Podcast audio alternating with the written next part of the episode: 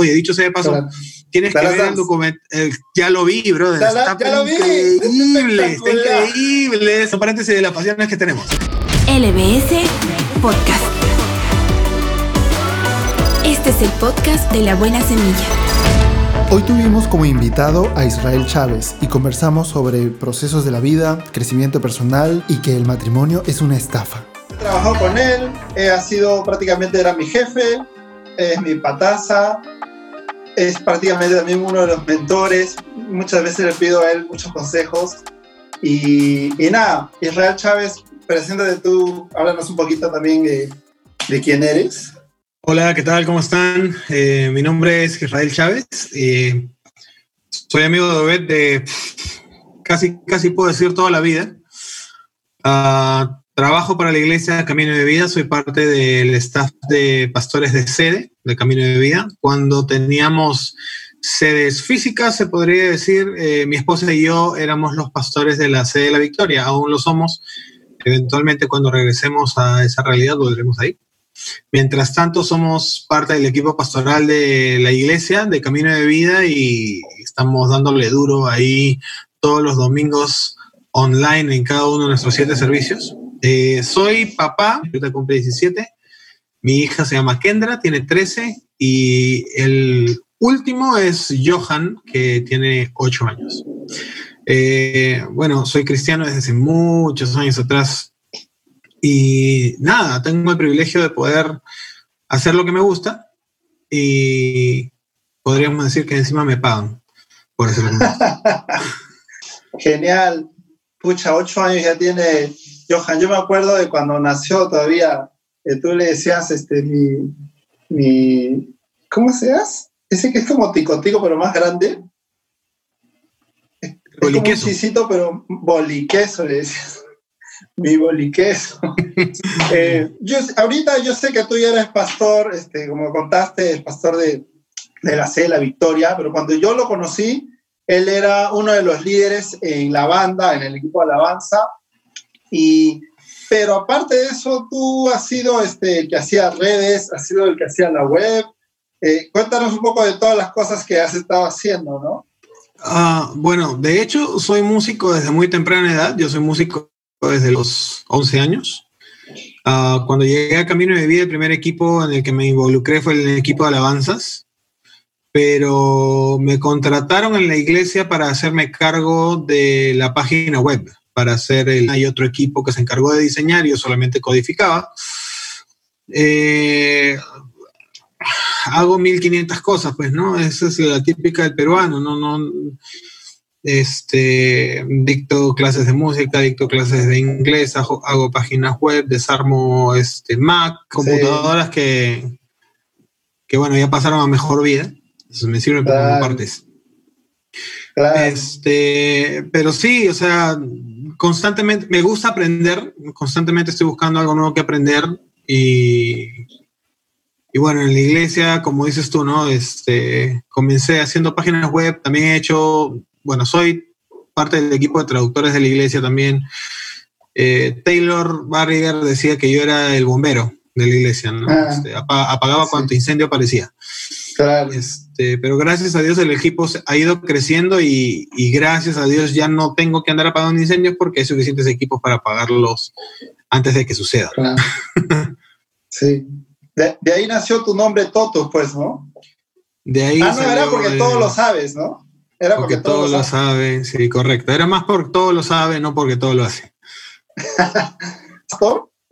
no.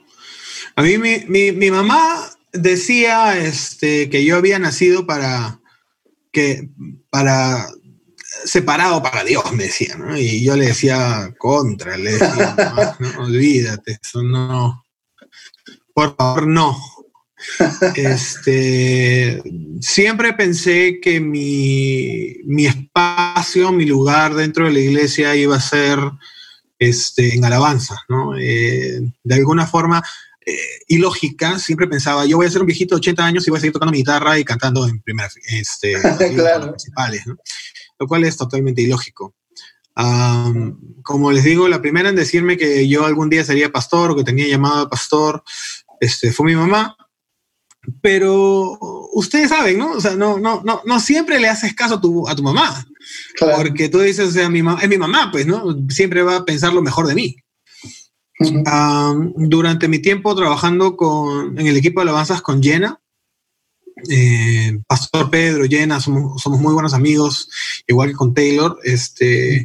Jenna comenzó a ver algo en mí, comenzó a decirme, tú tienes corazón de pastor. Y yo le decía, no, estás, estás mal, ¿no? Hazte un chequeo. Realmente tu nivel de discernimiento está teniendo problemas. Por favor, este, no sigas con esa cosa. ¿No? Este, hasta, hasta un momento en el que Pastor nos llamó a mi esposa y a mí y nos dijo que íbamos a pasar a ser parte del equipo pastoral, ¿no? Pero, o sea, realmente es algo que yo, yo no lo veía venir, no, no lo tenía mapeado, no, no era algo para mí. Claro. Sí, pues yo me imaginé, porque cuando yo te conocí, nunca, nunca tú hablabas como que si fuera tu aspiración o algo, eras full música. Tú fuiste prácticamente uno de los que, de lo que más me enseñó a dirigir a la banda, este, me enseñaste a, a secuenciar, a instalar cosas en la Max. Estábamos súper metidazos en, en toda esa onda, ¿no? Y, Es que era parte del momento también, ¿no? Sí, pues, sí. Era parte de la coyuntura de, ese tiempo, o sea, era lo que estábamos haciendo en ese momento y, y se necesitaba aprender. Yo creo que siempre me he movido mucho en base a lo que he necesitado aprender en el momento en el que me encuentro. Mm. Entonces, este, cada vez que aprendo algo, como que, que puedes seguir creciendo en ese lugar, es, es complicado porque te comienzas a quedar cómodo en ese sitio y la cosa ya no funciona como en un primer momento sí funcionó, ¿no? Y comienzas a perder motivación porque tienes comodidad. Y creo que Dios constantemente nos, nos va moviendo de lugar en lugar, eh, de etapa en etapa, porque Él desea que nosotros podamos continuar creciendo, no que nos estanquemos en un solo lugar. Sí, pues. Sí, porque cuando, cuando yo te conocí, por ejemplo, para mí no hubiera existido un mundo donde tú no cantabas o donde tú no dirigías a, la- a la banda, ¿no? Como dirigir adelante, estar cantando adelante y dirigir a nosotros, haciéndonos señas, haciendo...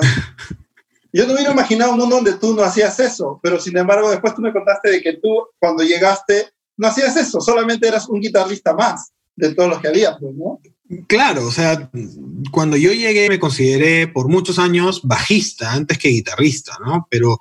Eh, y bueno, cuan- como tuve la oportunidad de, de vivir algunos años en Estados Unidos y terminar el colegio allá, eh, tú sabes, la cultura de canto de Estados Unidos es es súper rica. Entonces, tuve la oportunidad de pertenecer al coro, ser parte de algo un poco más pro, por así decirlo, un poco más entrenado, más este, ajustado y parametrado a nivel de canto. Entonces, yo ya venía con un entrenamiento de canto de muchos años, pero cuando llegué a Camino de Vida, por supuesto que no mencioné ese tema para nada.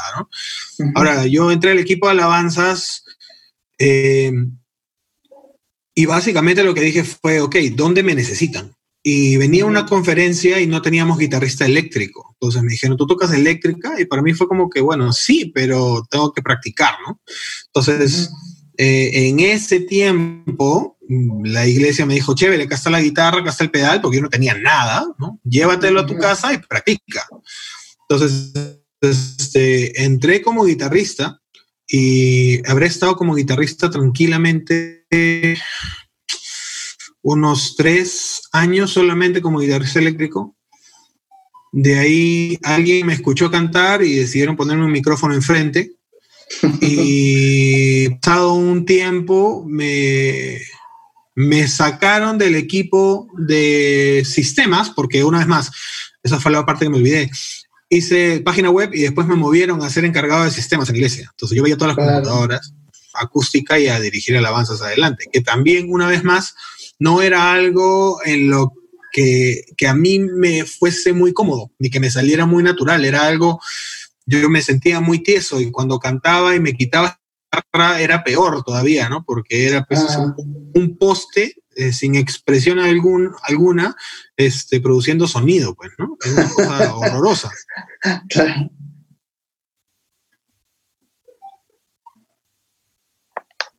¿Hola? Sí, sí, sí. ¿Estamos? ¿Sí? Ah, sí.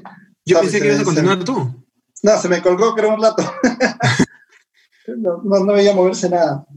ah, cuando, en la época donde vivía allá, vivía solo en un cuarto y mi única posesión era, era una cama, creo. Incluso antes ni siquiera una cama tenía. Y, y yo a veces era como que, ah, pero ¿cuándo? ¿Cuándo? Y, y tú eras como que, oye, tranquilo, pero las cosas van a ir llegando poco a poco, ¿no? Entonces yo te preguntaba eso porque a veces uno quisiera dar un salto y llegar de frente a, a la meta, pero hay, hay que ir pasando por posta por posta, pues, ¿no? O sea, todo proceso es eso, es un proceso. O sea, nunca es un proceso donde vas del punto A al punto Z de frente. O sea, por eso hay tantas letras en medio. ¿no? El problema creo es que todos nosotros queremos llegar del punto A al punto Z sin pasar por la B, por la C, por la D, por la E. O sea, lógicamente sería mucho más cómodo para nosotros. Eh, esta computadora desde la que estoy haciendo la transmisión es una computadora que me ha costado tenerla. Y, y, yo no la cuidaría tanto como la cuido si no me hubiese costado tenerla. ¿no? Eh, creo que a veces cuando te regalan algo, por más preciado que sea, a veces no le ponemos tanto cuidado a esas cosas porque no nos costaron. ¿no? Pues. Entonces, eh, creo, que, creo que parte del proceso es el momento en el que tú tienes que ser paciente para que Dios parte del proceso de crecimiento. Son procesos en la vida, todo es, ser paciente, escuchar a Dios, e ir avanzando un pie delante del otro. ¿no? Nunca trates de poner los dos pies delante al, mismo tiempo porque probablemente te vayas de espaldas. ¿no? Claro, claro. Otra cosa que a veces Pastor Robert decía era Dios busca a quien está ocupado, ¿no? O sea, no simplemente tampoco es como que, bueno, mi paciencia es que me siento y espero a que, a que pase algo, ¿no? Claro, la típica de voy a, voy a, confiar en Dios y acá te espero, ¿no? Claro, claro. No, o sea, mira, es un tema, em, no quiero decir complicado, pero es un tema que sucede muy a menudo, ¿no? O sea, terminamos diciendo, Dios, te entrego todo, confío completamente en ti, tú tienes el control. Mientras tú tengas todo en control, yo voy a echarme a mi cama y voy a esperar tranquilo que tú me traigas mi comida acá este, en bandeja. Y no es así. O sea, yo creo que eh, puertas para que tú tengas más cantidad de oportunidades. Pero para tener oportunidades tienes que estar en la cancha. O sea, si tú quieres meter un gol, no lo vas a meter desde la tribuna, no lo vas a meter desde la banca, tienes que estar metido en la cancha. Y tienes que estar corriendo de un lado a otro. ¿Cuántas veces cuando vemos fútbol o vemos básquet, que es una pasión que tenemos nosotros. Oye, dicho sea de paso, tienes que ver el documental. Ya lo vi, brother. está increíble, está increíble. Son paréntesis de las pasiones que tenemos. Este, por ejemplo, en un partido de básquet, eh, los jugadores, hay cinco jugadores en la cancha, pero los cinco jugadores no meten la, canasta al mismo tiempo. O sea, es un trabajo en equipo y siempre tienes a todos los jugadores corriendo, subiendo y bajando, subiendo y bajando, subiendo y bajando. A diferencia del fútbol, ¿no? En fútbol normalmente tienes a los defensas que no te cruzan la media cancha, si te la cruzan es un poquito, no, en básquet todo el equipo se mueve en bloque. Suben, Siempre, suben y bajan. Pues. Pero no todos meten canasta. Ahora, todos tienen la posibilidad de meter canasta siempre y cuando suban. Claro. ¿No? Ninguno que se queda en la banca sentado tiene la oportunidad de meter la, canasta si no está en la cancha. Entonces, pues. la verdad es que muchas veces esperamos meter canasta desde la banca y no funciona así. Dios va a utilizarte siempre y cuando tú te hayas posicionado a ti mismo en la cancha y estés dispuesto a subir y bajar y a tomar la oportunidad cuando Dios te la dé para poner la canasta, para poner la pelota donde tiene que estar. Eh, entonces, creo que tenemos que aprender todos nosotros a visualizar las oportunidades que Dios nos da, pero al mismo tiempo a estar listos para correr. Una cosa que pasó Robert siempre, de alguna manera, eh, ir como que anticipándote a lo que pueda venir. Ahora, eh, ¿qué significa esto? Ah, no, es que tú te levantas una mañana y dices, no, es que me estoy preparando para ser pastor, porque Dios me va a hacer pastor. No, no se trata de eso. Se trata realmente de dónde está tu corazón. O sea, tu corazón está en el lugar donde tú dices, Dios, estoy listo para hacer lo que tú quieras que sea, lo que tú necesites que yo sea. Porque, o sea, hablemos de cosas reales, ¿no? Y no solamente de mí. Hablemos de, por ejemplo, Pastor Robert. Pastor Robert es increíble, es un hombre de mucha inspiración para la, vida de muchos, pero Pastor Robert no nació pastor. Claro. ¿no? O sea, él eh, no creció y le miraba a su mamá y le decía, oh mamá, voy a ser pastor un día, voy a leer todos los libros que puedo leer de liderazgo porque yo sé que me va sentado al Perú. Y cuando llegó a Perú estuvo debajo de una iglesia antes de abrir Camino de Vida. Entonces, ¿qué significa eso? Que Dios va a usarte donde tú te encuentras o a donde Él te mueva. Pero para eso tú tienes que tener un corazón dispuesto y estar constantemente buscando más de Él y aprendiendo más cosas a tu alrededor para que puedas estar preparado. ¿no? O sea, Ujú. mírate, Obed, cuando tú llegaste a la iglesia, como dices tú, este, yo te enseñé a instalar programas, Sí. hago contigo cosas y tú me, tú me has terminado dirigiendo a mí en lo que tú querías. Entonces, uno comienza a prepararse y comienza a crecer. Y, y Ujú. la verdad es que no debemos conformarnos con lo que conocemos hoy de lo que hacemos. O sea, tú puedes estar sentado en tu cama ahorita y diciendo, bueno, yo soy guitarrista y me sé todos los acordes sabidos y por haber. Chévere, aprende algo más, aprende otro Claro. instrumento, eh, eh, busca una nueva técnica, un nuevo estilo de música, no te quedes donde Ujú. estás, muévete a hacer algo más, lee libros, te- te- te- te lo está diciendo una persona que, que sufre leyendo libros, Ajá. sufro, a mí no me gusta leer, yo soy una persona muy visual, prefiero mil veces este, escuchar un podcast o, o- o ver un, un videocast o, o- andar metido en YouTube. O sea, si tú me preguntas a mí, por ejemplo, este, si hablamos de películas, ya a, mí, a mí me encanta todo lo que son superhéroes, soy fanático de Star Wars. Veo cuánto video se atraviesa por mi cuenta de YouTube con relación a Star Wars. Mis hijos me tienen hinchado. Avengers. Avengers, X-Men, ¿no? Este, esas son las cosas que me vacilan. Escucho podcasts de, no sé, Josiah Hansen o, este, ¿cómo se llama? De Gabriel Borja, que también tiene, tiene un, un blog que se, gracias a Dios tengo la, la facilidad de, de hablar inglés, entonces eso me abre otro abanico de posibilidades. Si conociera un idioma más, me abriría otro abanico de posibilidades. Lamentablemente solo inglés y el ajuste es español, ¿no? Este, pero siempre estoy buscando algo nuevo que aprender, siempre estoy buscando nuevas oportunidades de conocer más de otras cosas, aparte de seguirme empapando de lo que yo conozco, ¿no? Ujú. Sí, pues. Sí. Y este, y, y, por ejemplo, los hemos dado, hemos hablado un poco sobre la iglesia. ¿Qué, qué significaría para ti también este? Porque yo sé que tú también toda tu vida no has trabajado en iglesia. Entonces, ¿cuáles serían los equivalentes a? Porque digamos que yo no trabajo en iglesia, no estoy todo el día en iglesia. ¿Cuál sería para mí eh, el posicionarme, el ir a la cancha, el estar corriendo? ah, en la misma analogía, pues, ¿no? En cosas prácticas, más o menos. O sea, sirve en tu, en tu casa, ¿no? Sirve todo lo que puedas. Todo, todo el tiempo que puedas invertir en servir sin afectar a tu familia, sin afectar a tu trabajo, sin afectar tu entorno, si Ujú. puede servir, sirve. O sea, si, por ejemplo, este, a mí me, me encanta el hecho de que, en, bueno, en Camino de Vida tenemos tantos servicios. O sea, hoy día tenemos mucho más servicios de que cuando nosotros, cuando mi esposa y yo llegamos. En ese tiempo había solamente creo que tres en la mañana y dos en la noche en un solo, un solo local, ¿no? Y bueno, también que era la única banda que había y nosotros tocábamos todos los domingos todos los servicios, ¿no? Un poco más Sí. tocábamos jóvenes, este, adolescentes, conferencias, jueves, ellas, o sea, don- donde se necesitara estábamos. Ahora, yo hacía hasta lo imposible por estar. Había veces donde mi jefe me decía, no, no puedes salir temprano o lo siento, necesito que vayas a visitar a tal cliente cuando no trabajaba para la iglesia y era difícil, pero siempre traté de tener una disponibilidad para estar en la iglesia sirviendo. Yo creo que cuando tú te posicionas ahí es cuando más puedes hacer, es cuando Dios más te va a usar, es cuando tú puedes ser, como decimos nosotros, un facilitador de milagros para alguien más. Ahora, tenemos Sí. que entender una cosa, cuando Dios usa nuestra vida para impactar la vida de alguien más, nosotros somos impactados en el proceso, al ver lo que Dios está haciendo en nosotros.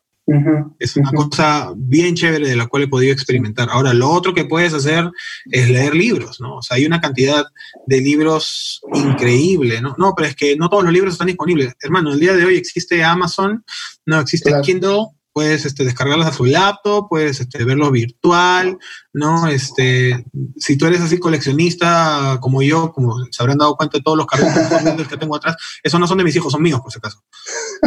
Mi esposa me deja tenerlos porque ella dice que cuando, cuando algo suceda hay plata ahí. No, los va a vender a todos.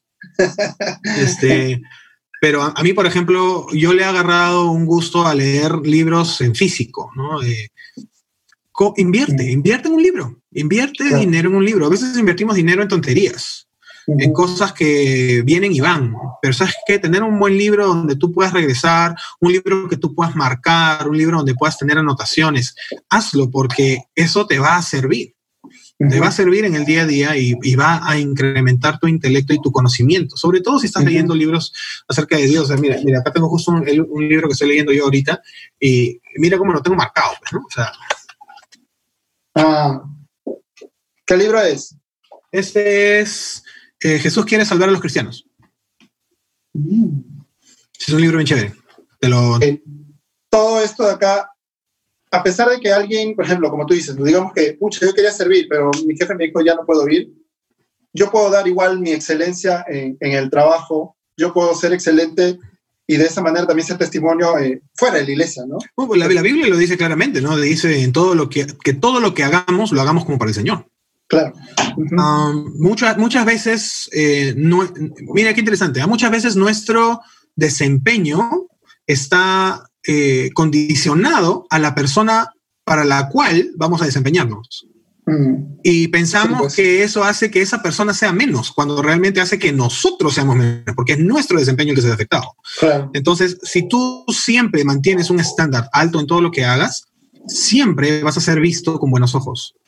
Y no solamente eso, sino que siempre vas a ser un ejemplo para el resto. Ah, como te digo, muchas veces pensamos, no, pero es que mi jefe me trata mal, mi jefe me habla mal, me cae feo, que esto, que el otro, no quiero nada. No, no, yo no me, no me siento motivado. Claro, si tu motivación está en una persona, nunca vas a estar motivado a todo lo que puedes hacer, pero si tu motivación está en ser lo mejor que tú puedes ser para aquel que te creó, entonces es otra cosa completamente diferente. Siempre vas a tratar de hacerlo mejor por amor a aquel que lo dio todo por ti, o que te hizo, que te formó, que te dio los, eh, que te dio eh, los intereses que tiene, los talentos que tienes. Entonces, siempre todo lo que hagamos, lo hagamos como para Dios. Sí, pues, en todas las cosas.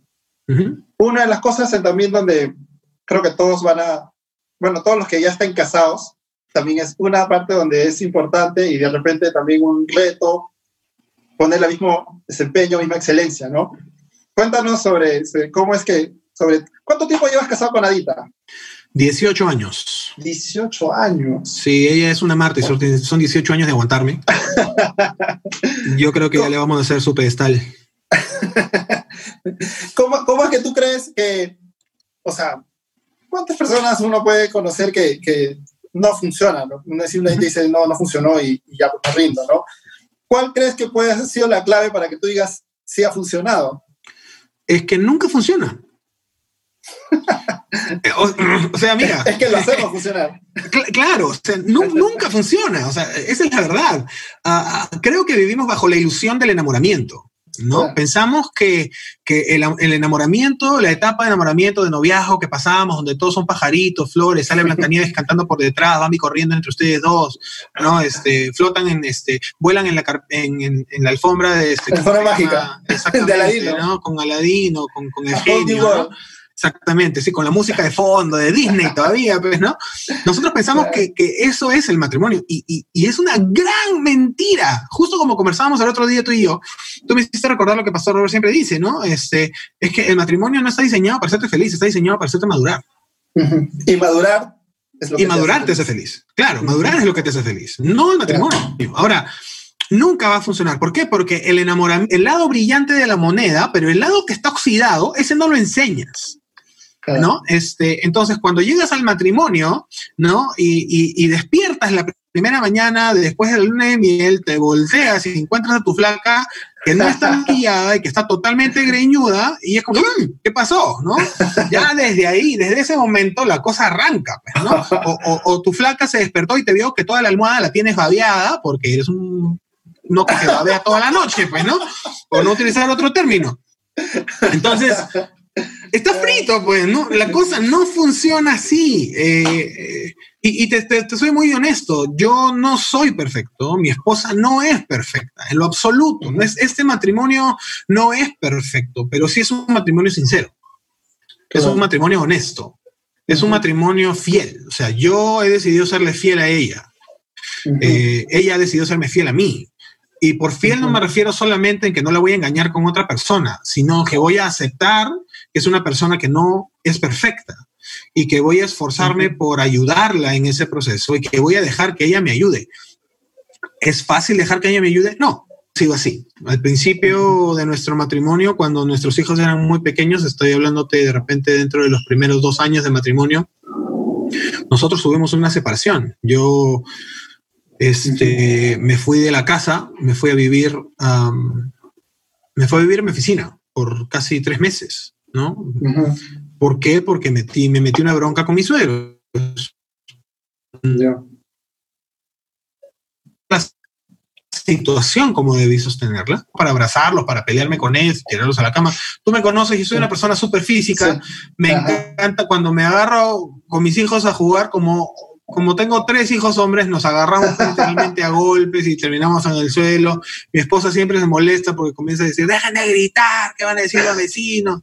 ¿No? Y cuando dice eso, yo grito más fuerte, van a decir, no, no me peguen, no me peguen. Pero este, o sea, ya no los tuve conmigo y fue súper difícil. De verdad que fueron tres meses horribles, ¿no? De dormir en el suelo, en un suelo con alfombra, pero en el suelo, en una bolsa de dormir, y, pero Dios en ese tiempo me permitió crecer, no solamente eh, en mí como persona y ayudarme a, darme cuenta de los errores que había cometido, sino que ayudó que la familia que yo tenía alrededor, que realmente no fue mi familia física, no porque yo no, no porque ellos no quisieran ayudarme, sino porque yo me aislé de mi familia. La familia más cercana que yo tenía era la familia de la iglesia.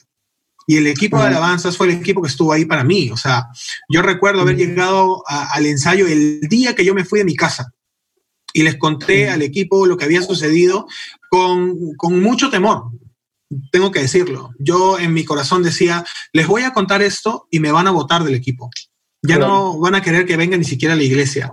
Y me acuerdo que les conté, les dije, muchachos, yo sé que lo que les voy a contar puede costarme el tiempo en el equipo de alabanzas, pero necesito que oren por mí, necesito que oren por mi familia. Yo no quiero perder mi matrimonio y necesito a mi familia ahora. Y, y si me quieren sacar, sáquenme del equipo, pero igual oren por mí. ¿Y sabes qué fue lo que yo recibí? Yo recibí a todo ese equipo, todos esos chicos que estaban ahí conmigo ensayando, dejaron sus instrumentos, vinieron a abrazarme y comenzaron a llorar y a orar conmigo. Y eso me hizo saber que yo tenía un sistema de respaldo, una familia, un equipo que estaba conmigo, un equipo que no me dejó que no dejó que yo deje de ir a los ensayos, un equipo que no dejó que yo me rinda o que tire la toalla, sino que constantemente oraban conmigo y me decían, vas a recuperar a tu familia, tú vas a ver que vas a recuperar a tu familia, sigue viniendo a la iglesia, sigue estando con nosotros, sigue empujando, empujamos el carro contigo. Y yo no, no me desvié, sino que tuve un equipo que empujaba conmigo. Y sabes cuán importante es no solamente echar raíces en una casa, sino tener anclas. Y las anclas son tus amigos, aquellos que te ayudan a volver al lugar donde tú deberías estar.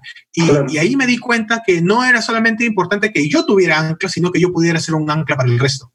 Mm, sí. Entonces, en el tema del matrimonio, como te digo, nadie es perfecto. Siempre van a haber problemas, siempre van a haber situaciones. Un pacto con Dios es una promesa con él. Decirlo, si tú estás en una situación de abuso, este, habla con alguien, no te quedes en esa situación. Pedir ayuda. Es, exactamente, pide ayuda, extiende, extiende tu mano, que estoy seguro que va. Sí, sí, sí. Eh, tanto según lo que me, ahorita como me contaste, eh, puedo ver que una de las cosas, una de las cosas importantes en nuestra vida es tener, como dijiste, raíces en iglesia, tener anclas, a mí me pasó también muy parecido. Hay un momento de mi vida donde yo estaba destruido y me acuerdo que me quedé a dormir en tu casa. Varias veces me ha pasado, pero... cuando te sacaron las muelas. Sí, sí, sí, sí, también. Tú me fuiste a recoger. Tenía miedo que me vaya a caer mal la, la anestesia, ¿no? Pero, sí, este, sí, sí. Pero me parece tan chévere ver cuán importante es tener esa comunidad, tener esa tribu de personas porque muchas veces uno puede creer que la iglesia es, es un local, que la iglesia es, el templo, que la iglesia es, uy, lo, lo, sagrado, pero en realidad la iglesia es lo que acabas de contar, es una segunda familia, es, es en quien poder apoyarte y con quien poder eh, abrirte y, y, también que te puedan ayudar, pues, ¿no? Es, es uno que la iglesia sea la familia a la que pertenecemos. Claro, claro. Eh, yo te digo, yo amo mucho mi familia. Te puedo decir que en este momento estoy mucho más cerca de mi familia eh, de sangre que antes. Nosotros pasamos por la pérdida de mi abuelo hace algunas semanas atrás y eso de alguna manera unió mucho más a mi familia. Pero sí te puedo decir que aparte de mi familia de sangre, yo tengo una familia en la iglesia a las creencias que tenemos en común, que responde en base a los vínculos que hemos establecido por lo que hacemos juntos. y, y te digo, no solamente es de beneficio para mí, es de beneficio para mis hijos. Mis hijos tienen más tíos de los que deberían tener. Claro. Este, sí, sí, sí, sí, Pero sabes qué, saber que tengo, que hay una familia ahí que ama a mi familia, me hace sentir a mí que si algo me sucede, todo va a estar bien. Mm, y que Dios los ha puesto ahí para hacerse cargo de nosotros. O sea, yo tengo amigos que debería realmente llamarlos hermanos, ¿no? A quienes puedo recurrir en toda circunstancia, eh, en mis momentos de más luz y de celebración, como en mis momentos más oscuros, este eh, de la vida, ¿no? O sea, todavía me voy a, no me puedo olvidar de un momento en el que tú conoces a Pastor Daniel Gutiérrez, él, él es como si fuera mi hermano, ¿no? Este, mi hermano de otra madre, por así decirlo. Claro, claro. Y una vez, este, yo estaba pasando por un momento muy difícil hace algunos años atrás y me acuerdo que Daniel vino y me dijo, quiero que entiendas que si vuelves a pasar por esto y no me llamas, este, voy a venir y te voy a pegar. Aunque tú tal vez me pegues, igual yo te voy a pegar porque te amo y voy a estar ahí. un amor de hombres, bueno, amor de hombres, amor de golpe. Pero, o sea, el hecho de saber que hay una sinceridad y una honestidad donde tú puedes hablar con tu familia y decir, mira, esto es lo que soy, no tengo que aparentar nada, no tengo, no tengo nada que perder si abro mi corazón. Eso es básico. En, todo, en Sí. toda relación, para cualquier persona, es básico tener gente a quien puedas recurrir eh, con honestidad siempre. Básico, básico. Sí, eso es lo que me gusta tanto de, de esa parte tan importante de la iglesia, ¿no? Totus, antes que se nos, se nos está acabando el tiempo, producción nos avisa. Ah, unas preguntitas al toque, así para que respondas así. Ping Ya. pong. Dale, ¿Cuál es el mejor consejo que te han dado en tu vida? experimenta en cabeza ajena. ¿Qué significa eso? Significa, antes de que vayas a cometer un error, fíjate en las personas que ya lo cometieron y cuál fue el resultado. Éxito, éxito. ¿Qué es algo que la gente no sabe de ti y si lo supiera se sorprendería? que es algo que, que me gusta cocinar y que, y que aparentemente lo hago bien, porque la gente viene a comer a mi casa. Eso ya lo sabemos todos, así hace la gente. No, eso lo sabes tú, pero la gente de Trujillo no lo sabe. Ah, bueno. Pero para toda la avanza, así hace, se hace, la gallina. Ya toca, ¿Quién ya toca. predicador favorito? Ya sé quién Judas. Jude Smith como segundo, Pastor Robert Barrier como primero. Siempre. Que es algo que quisiera hacer sí o sí. Tocar con los Foo Fighters. Ah, sí, pues. Eso sería. En su, en su consola, con su consola NIP, ¿no? Claro, con la consola En NIP, los claro. Sound City. En el, La en el última, estudio la última. 606. Dale, dale. ¿Qué, qué, qué?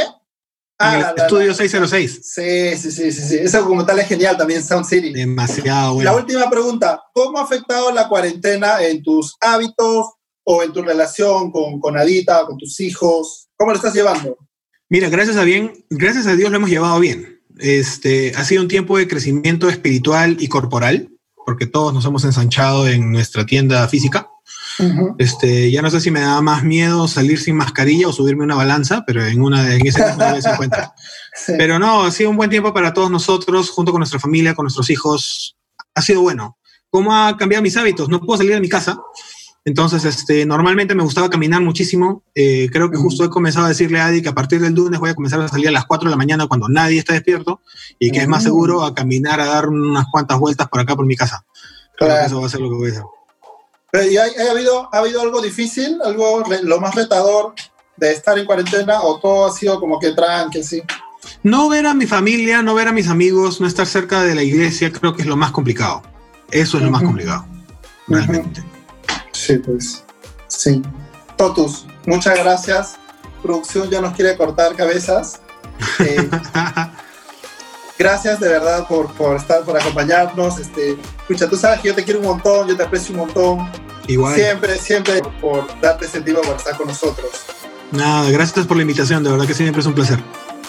Un abrazo, mi hermano. Igual, muchas bendiciones, cuídate. Nos vemos. Chao, chao. Gracias por escuchar el podcast de La Buena Semilla. Síguenos en Instagram, Facebook y YouTube como La Buena Semilla CDF.